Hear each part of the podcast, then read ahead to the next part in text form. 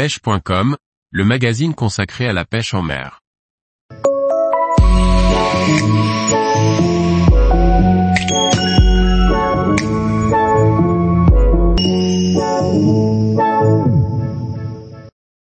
Utiliser un sondeur en eau douce à la pêche, comment ça marche?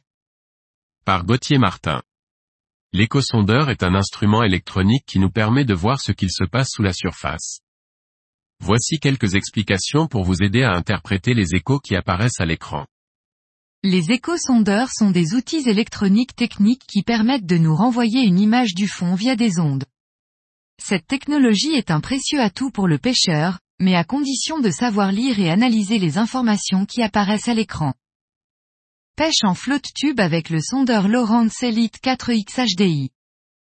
Auparavant l'utilisation de l'échosondeur était limitée aux bateaux, mais avec la démocratisation des kayaks de pêche et du flotte tube, nous sommes de plus en plus nombreux à utiliser cet outil pour scanner les fonds de nos postes de pêche. Aujourd'hui, il est même possible de sonder ces postes depuis la berge grâce au dipper. Cet échosondeur est une petite boule qui s'attache sur votre ligne pour être lancée directement sur le poste que vous souhaitez sonder du bord. La technologie des échosondeurs est de plus en plus évoluée, mais les images qui s'affichent à l'écran ne sont pas toujours simples à interpréter. On ne voit pas comme sur une caméra, ce sont des échos créés par des ondes qui apparaissent à l'écran. Tout d'abord le sondeur peut vous donner des informations utiles. La température de l'eau.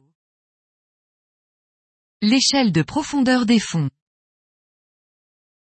La vitesse de navigation ou de dérive. La position GPS. Ensuite, le cône de détection du sondeur scanne tout ce qui se présente sous la sonde.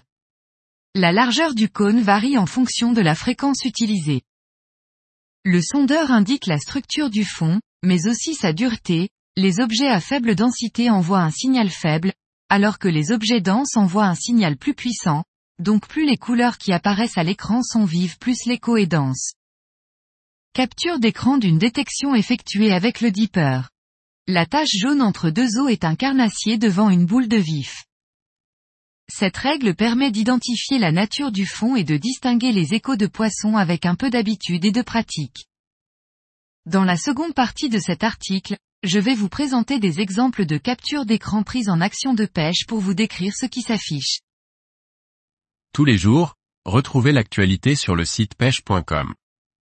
Et n'oubliez pas de laisser 5 étoiles sur votre plateforme de podcast.